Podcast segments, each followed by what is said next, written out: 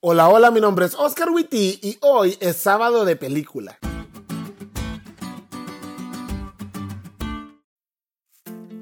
Feliz semana, chavos. Estamos comenzando una nueva semana y la lección que comienza hoy está basada en uno de los capítulos de la Biblia más importantes para los adventistas del séptimo día, Daniel 8. Y el versículo de memoria es sin duda el versículo más importante de todos los versículos importantes que un adventista puede memorizar. Seguramente ya te lo sabes, pero si no, aprendetelo esta semana.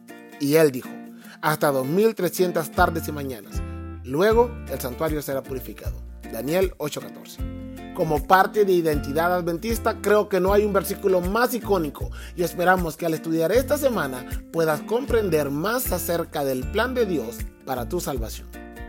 Mis queridos amigos, hemos pasado por varios momentos bonitos en nuestro caminar profético a lo largo de estos casi dos meses.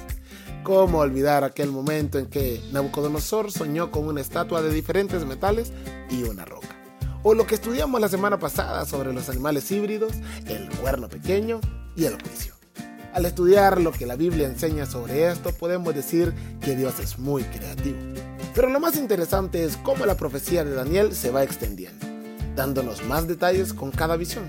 En Daniel 2 los reinos de la tierra son representados por metales y al final una roca que representa el reino eterno de Dios cae sobre la estatua y se convierte en una gran montaña que llena toda la tierra, dejándonos en claro el fin último de Dios. En Daniel 7 esto se vuelve más interesante aún. Los mismos reinos de la tierra son representados ahora ya no por metales, sino por animales muy peculiares. Pero ahora hay un nuevo personaje, el cuerno pequeño, quien representa a un nuevo reino, que no estaba en el sueño de Nabu. Bueno, así le decimos los amigos de cariño. Solo que este tiene un enfoque religioso y se muestra un nuevo detalle, un juicio previo a la liberación total de los hijos de Dios. Me gusta ver esto como los trailers previos a la película. Antes de ver la película nos muestran algunos trailers y cada uno te brinda más detalles de la película que el anterior.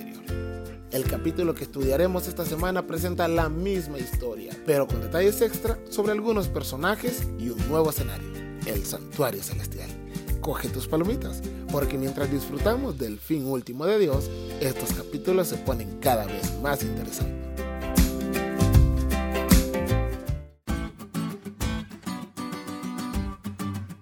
¿Te diste cuenta lo cool que estuvo la lección? No te olvides de leerla y compartir este podcast con todos tus amigos. Es todo por hoy, pero mañana tendremos otra oportunidad de estudiar juntos.